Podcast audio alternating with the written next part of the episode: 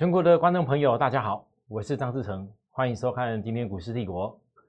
好，各位，这个台北股市在今天压回，我想从早上哦，我的很多会员就陆陆续续在跟我说，老师啊，那个呃，俄罗斯乌克兰那边那些人挡着那个欧洲最大的核电厂。那如果万一欧洲的核电厂有状况的话，这影响是不是层面就比较大哦？我我其实哦，这一段时间我跟大家讲的重点在于说，我我跟大家强调，台湾哦，你从之前的疫情，包含到最近国际的这些事情，你们翻到其实台湾在产业链上面，全球的这种所谓的 global 的这种。叫叫做 logistic 哦，我以前在学管理学的时候呢，叫 global logistic 这个东西，应该是台湾它有个特殊的 niche 哦，利基点。所以呢，当国际有状况的时候，往往台湾的产业链其实受惠都比较明显。好，我跟大家讲这个事情，昨天我说过以后，其实在今天来讲的话，我要跟大家讲一个关键，我认为一个关键是。现在大家都还没有看到外资来归队。我跟大家解释过了，首先台股在上周衔接到本周来是很重要的周 K 的转折时间。技术上告诉我，当一来到周 K 重要的转折时间的时候，转折时间的这一两周，如果有很多国际性的事情，反而会让我更加重视，会不会形成当别人都不要股票的时候？它形成了重要的转折机会，好，这是前提，是在它经过一段时间的整理，而且有形成所谓转折周的机会。那当然，这部分每一次转折周之前的判断，一定要涵盖在外资还没有回来以前。我其实每一次在股市来到转折周，或者是我认为可能有一些低档机会的时候。我不会死鸭子嘴硬啦，但是我很清楚的分析给大家听，外资为什么还没回来？但你要先看懂，因为 FED 啊，鲍尔现在讲的重点，它还是会有升息的，那是不是升息的次数没那么频繁？那外资在看的是这个事情，那俄罗斯跟乌克兰的状况，我只能说，可能不会这么早就结束。那台湾这边外资迟迟还没有马上回来，原因是什么？当然，第一个不外乎是 FED 这升息的后面的态势。第二个是什么？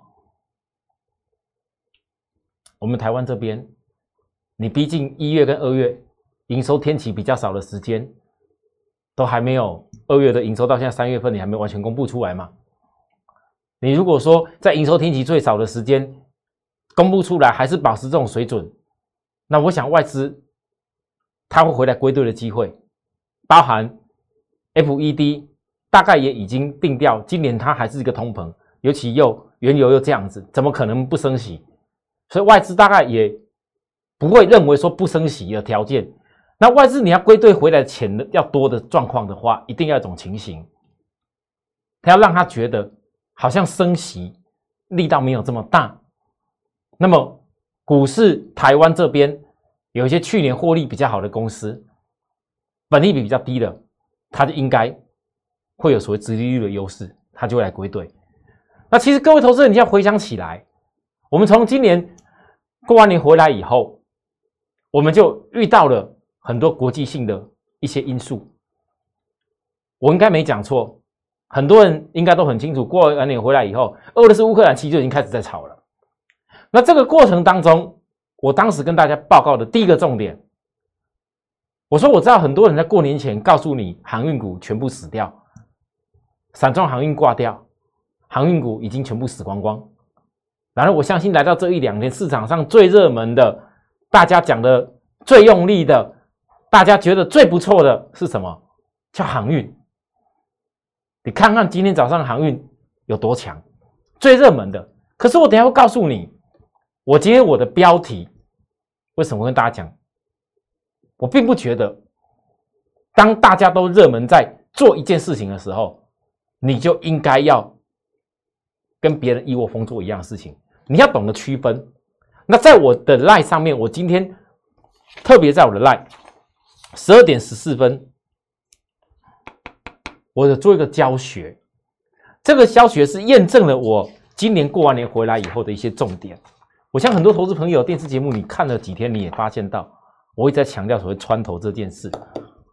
那时候破底的时候，我一个人跳出来，我跟大家说，我绝对不相信这种低本利比跟有这种殖利率，还有原物料的一个因素优势的部分。你告诉我，在航运股在最破底，大家一片在那边讲空的时候看不好，我无法接受。我想很多人听了我这一席话，不管你是不是有做到航运这一波的多，至少你不会去乱杀在地板上，乱杀在最低点。别人那边讲最烂的时候，我那时候还讲了一句，我说很多人当时告诉市场上的人杀在地板的航运公司的人，已经没有资格在以后分析航运了。可是我相信来到今天，你没有看到很多人可能还在分析航运。但我今天分析航运的角度可能有点不一样哦。我投资你的继续节目看下去。好，那为什么我要讲这件这件事情讲在前面？因为今天本来我昨天跟大家讲一个关键，大盘如果技术指标要能够翻转，各位昨天在挑战月季线的时候，我抓到了，所以才会有这几天你们看到我带给大家公开操作，像金豪科，像是豫创，包含。要穿头的航运今天穿头了，可是你们发现那个问题？昨天我跟大家讲，如果技术指标，很多人都说这个盘没问题了，要冲了。我相信一定是这样说。可是我很清楚的在告诉各位，明天的量要比前天大，而且指标要翻阳，才能够继续的带动。因为十日均线的压力扣底高，这很明显。可是呢，很不幸的，今天大盘量出来有增大。但指标却没有翻阳。从早上的时候，其实投资人你看它跳空下来，量一直在放大，指标没有办法翻阳，就知道跟我昨天所讲的要吻合攻击出去的条件完全不一样。那你遇到这种情形的时候，你怎么面对这种行情？你怎么做？我的部分，我很清楚的告诉我的会员，来，谢谢大家看一下。我的 line 除了没有告诉大家我们做什么动作以外，其实我的教学涵盖了很多股票的高低点的变化哦。好，我只有没有讲价位而已哦。各位，我今天给我会员，抱歉，不是这一张，来是这一张，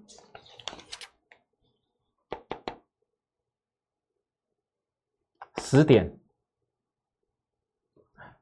这一波已经预创获利出来的资金，先收在手上。我特别告诉我的会员们，不要自己到处买股票。我随时会在做 IC 设计股的差价，电动骑兵的人也一样。我在盘中为什么要说这番话？因为我看到的是，当市场大家看到法人。在急着买航运，在急着买智源，在急着买穿头的金豪科的时候，航运穿头的在急着买的时候，我认为那反而不是你应该追的点哦。那反而可能会有人利用拉高，去把股票换手换到下一个新的股票上面，因为今天早上大盘在那个地方量不断放出来的时候。以我昨天讲的这个逻辑，只有一条路，它只能攻，是不能够退在下面的。那这告诉我们什么事情？这告诉我们今天这个量放出来，是有些股票高档的被换手出去了。好，各位，我再强调，可高档被换手。那你现在要紧盯的一个重点是，如果有些高档股票在被换手出去的时候，那指标没有翻阳的话，这是预告这个大盘还在一个修正期。那这个修正期，本周是转折周。我本周一开始跟大家讲，只有四天的交易日，根本量要放很大，不大可能。那也就是说，转折周的部分，你可以看到下个礼拜的转折周。那这个部分指标因为已经先压低档了，我现在认为这个是因为外资还没有回来，所以要再再打底。那端看下周外资可不可以回来做转折？好，我再强调一次。那为什么我要强调这个事情？因为各位投资有没有发现到，其实，呃，外资，外资真正在考量的重点是什么？你们翻到外资正在考量重点是，我认为不会是俄乌战争的因素。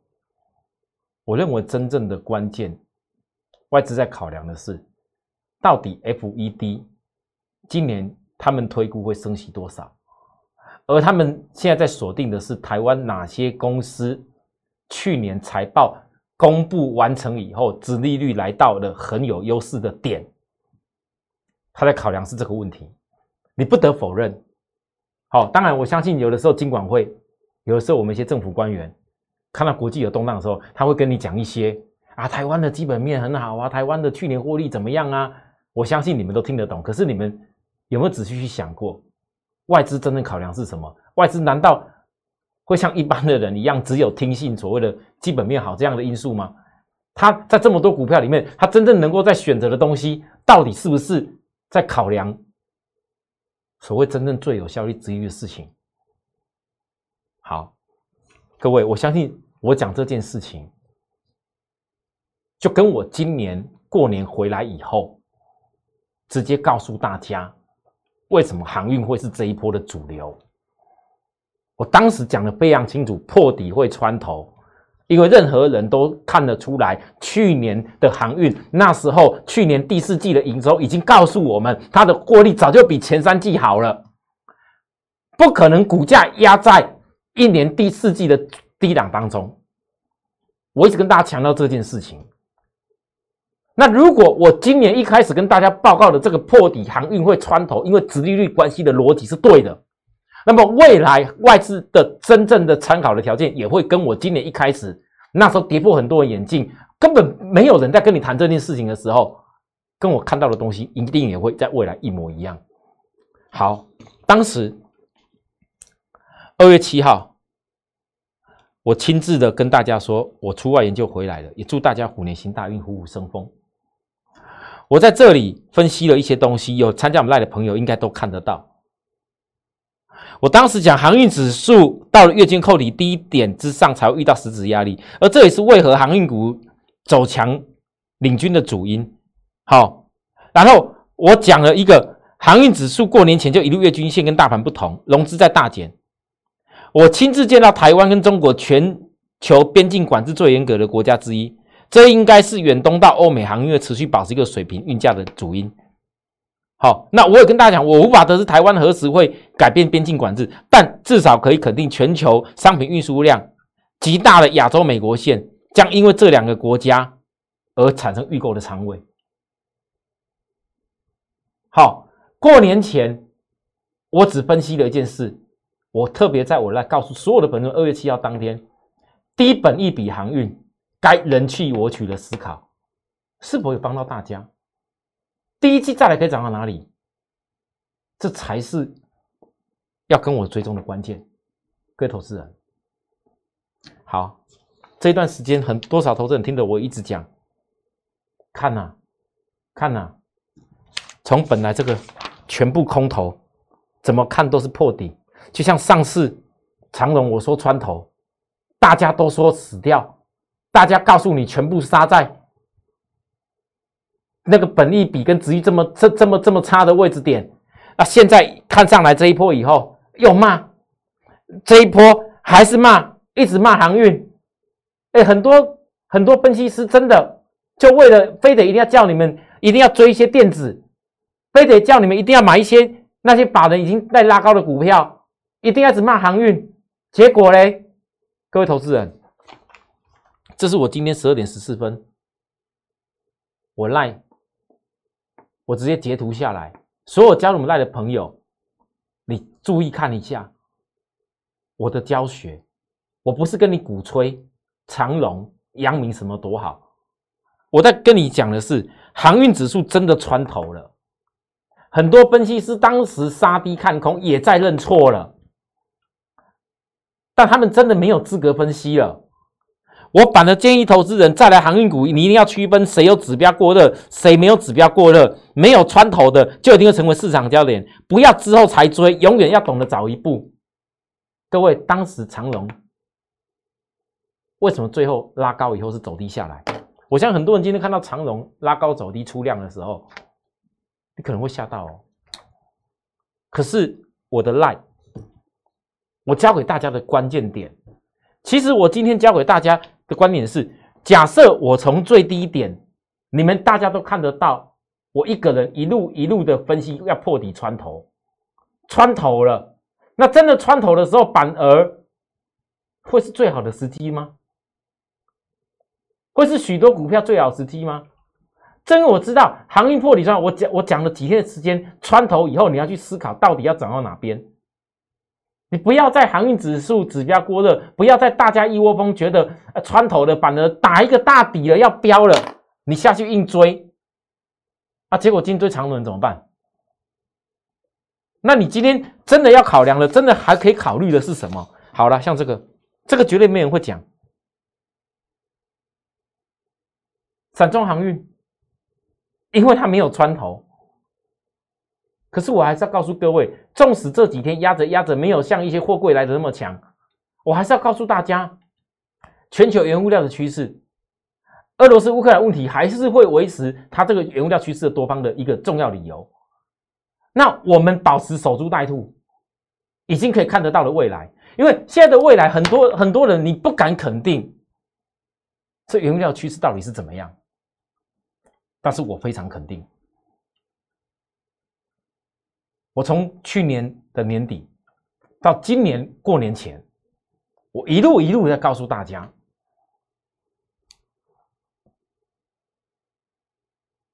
你守株待兔的东西到底要守株待兔什么什么什么未来？这是一门很重要的股票学问，这也是所谓的趋势一旦形成以后，千金难买早知道的问题。其实投资人现在回想起来，你会你会慢慢的感受到。哦，原来股票是要这样分析的，才不会当今天大盘对今天大盘确实出量，没有直接冲出去。可是对于我们股票高低点的原则，我教给大家的有改变过吗？纵使今天大盘没有马上飙出去，但是你的操作的原则是一样的时候，你不管在大盘什么状况，你都能够很。自然的面对到哪一天大盘产生机会给你的时候，所以各位，你再看呢？我今天还想教个东西，来，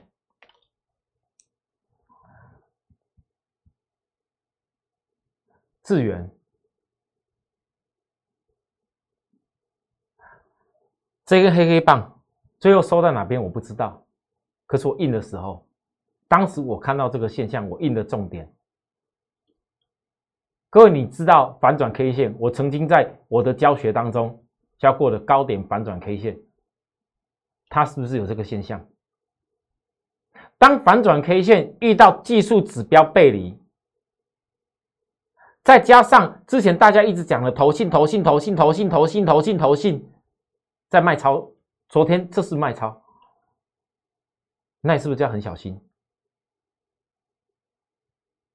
我知道昨天很多人可能在报告的都是赶快赶快大追金豪科了，投新大买了，大追长荣了，因为投新大买了，就会跟当时智源一样。你觉得智源那时候要叫叫叫涨多了？没有嘞，智源还涨呢，还涨呢，还涨呢。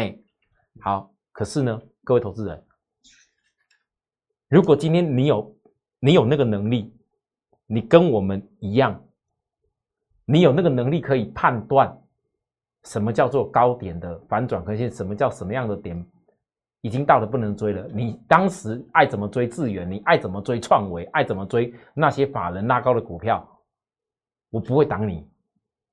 但如果你没有那能力，像我讲的，当别人在那边一直跟你讲穿头上去的航运哪些最强的要追，然后 IC 设计最强的告诉你还是要要追追追智源追谁？而我默默的在这边告诉大家，我公开的说，哦，我可能比较，我也没什么资格讲分析。你看，我从阳明，我跟大家讲分批向上带来的找我，我就是获利开始会一直卖就对了，卖掉以后没有卖，我怎么会有金豪科？我都讲这样的话，我没有必要遮遮掩掩，或者是让大家看到好像啊，我这边啊，我这边也很行啊，我那边什么也赚。我不会做这种事，所以你们才会发现到，我会大声的说金豪科二月二十五号，我从价值股早起，我已经看到 EPS 其实早就胜过日日元跟创维。三月一号涨了一点点，三月二号拉上去，三月三号一度攻了涨停板，但是我昨天告诉大家。你们很多人看到投信进来才要追的人，你是不是应该思考会有更好的买点？是应该思考会有更好的买点。好，来，各位，今天除了教资源，再教给大家一个，加入我 Telegram 朋友。好，我 Telegram 哈，因为不像说发赖一样，每发赖每每每每每发一个消息给大家，哦，就一些解盘的内容给大家，分析内容给大家，每发一则讯出去，那个都是。我们这边要要帮大家吸收的一些费用，哦，那 Telegram 是可以比较属于像以前 Line 那样子的公众的，可以免费的发这些资讯。所以我 Telegram 的部分，我相信很多加入 Telegram 的朋友都是我的一个老粉丝、旧粉丝、长期的铁粉。那我还是要教。我既然前几天在 Line 上面，我也告诉我的铁粉如何判断金豪科会。破底穿头的一个方法，那我就有义务跟责任要教给大家。纵使法人线来自于投信买的很急，但在经验上，第一次穿头往往都会有一个回撤。各位，我今天是在教金豪科哦，但实际上我也是在教预创。我也是在教一些今天别人在昨天开始一直教的一些穿头的股票，这个叫用技术累积股票。预创上一次元宵红包，后来跟你讲再来一次，啊，再来一次完全结束了吗？我说的这次不一样，可是我昨天特别提醒大家。月 K 结构还有一次机会要吗？很多人可能会觉得很绝，老师昨天 K 线都可以拉三，快要三连红了，这 K 线都已经整个飙起来了，还还月 K 结构还会有一次机会吗？还会有吗？那你现在看起来，其实如果你的资金一百万，我们不要讲金豪科，不要讲是不是破底穿头的行业，我们就讲最近预创，我请问大家。元宵红包过后，再到这个短线，我是不是用我的技术在累积股票？股票还是一样啊，但是我公开在用我的技术，我带货人就是用我的技术在累积股票。各位投资人，好，那讲完这些以后，我相信大家现在会感受得到，到底这个盘这几天，包含下个礼拜，大家觉得我们的会员会希望他？压回，再压一下好，还是马上飙出去好？各位，如果现在你是我的会员，看完以上我刚讲的所有这些，我一路一路跟大家教学跟验证我带会员的这些事情，包含你现在手中又有了一些钱在手上，我还特别跟我的会员说，今天我特别跟我会员讲，我很怕我的会员，因为市场上大家都在叫那些强势穿头的公司，我知道，我特别讲。不要到处去买股票，为什么？如果今天你是我的会员的话，如果你是我的会员的话，各位，你们希望大盘下礼拜是再压一下，会不会希望压一下的用意在哪里？压一下用意在有些股票营收要公布，金策。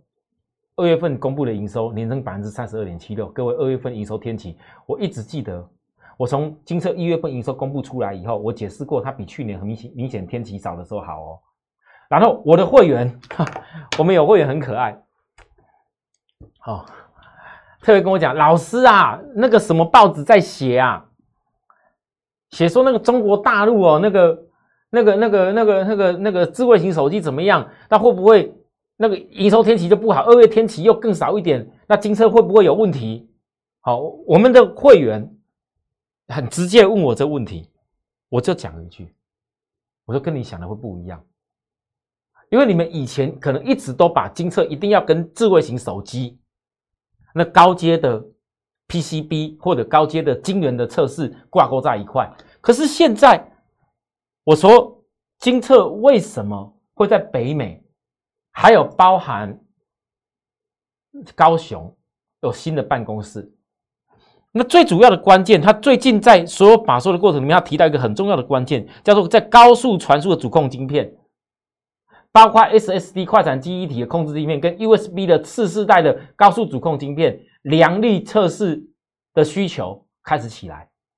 那我要告诉大家，就是我正因为很清楚的看到，你会翻到我跟他报告的金豪科，我跟大家报告的预创，其实就是跟这些高速传输，我只有因为已经拉高了资源。拉高的创维也是属于高速传输，我没办法跟大家报告以外，可是真正的关键是，如果这些高速传输在今年开始要因为 USB four 越来越热门的话，那么这些高速传输的主控晶片最关键的是前进到哪一个纳米，要前进到哪个纳米，而你每前进到一个新时代的最关键纳米的时候，请问各位，那个良率的测试的需求有没有够大？所以我才会紧盯着。哎，怎么都没人在观察？哎，怎么都还有破底？哎，怎么均线越来越？等到快要季线要扣离低档，各位股票，我的低档在分析的重点在这里。你有没有先从产业看清楚这个现象？好，有的话，我们以后继续看下去。哦，紧接着今天最后一点时间告诉大家，电动骑兵。今天电动骑兵其实。我相信大家都知道，我电动骑在霸占什么东西？我霸占的就是今年电动车的硬道理。我先说，虽然今天电动骑兵没有一鼓作气，今量是其实有出来，今天周黑量还比较大，没有一鼓作气，利用指标翻扬的时候直接形成底部飞出去。可是呢，今天又底量，你想想，今天大盘跌了快两百点，我觉得这个量。已经预告了一些未来的穿头量。当时破底的时候，我一样在分析哦。我当时分析给大家听，只差最后一条线哦。现在那一条线已经越来越要归队了，那量开始在出来了。如果那一条线也归队起来，我问各位，你今年原油的大涨，今年原油啊基本面我们不用讲太多。我讲到电动车，你只要想到今年原油大涨，会不会就是今年必须霸占电动车的道理？会不会就是今年必须办定的道理？如果我所说的这些产业架构跟判断一些高低点的方法，大家能够认同的话，我希望大家看我们的节目以后，不吝于给我们按个订阅赞，还有小铃铛。当然，我也随时欢迎大家加入我们的 Line 跟 Telegram。你要需要服务的地方，我们的服务专线也欢迎大家。好，谢谢各位收看，我们下周再会。立即拨打我们的专线零八零零六六八零八五零八零零六六八零八五摩尔证券投顾张志成分析师。本公司经主管机关核准之营业执照字号为一一零金管投顾新字第零二六号。新贵股票登录条件较上市贵股票宽松，且无每日涨跌幅限制。投资人应审慎评估是否适合投资。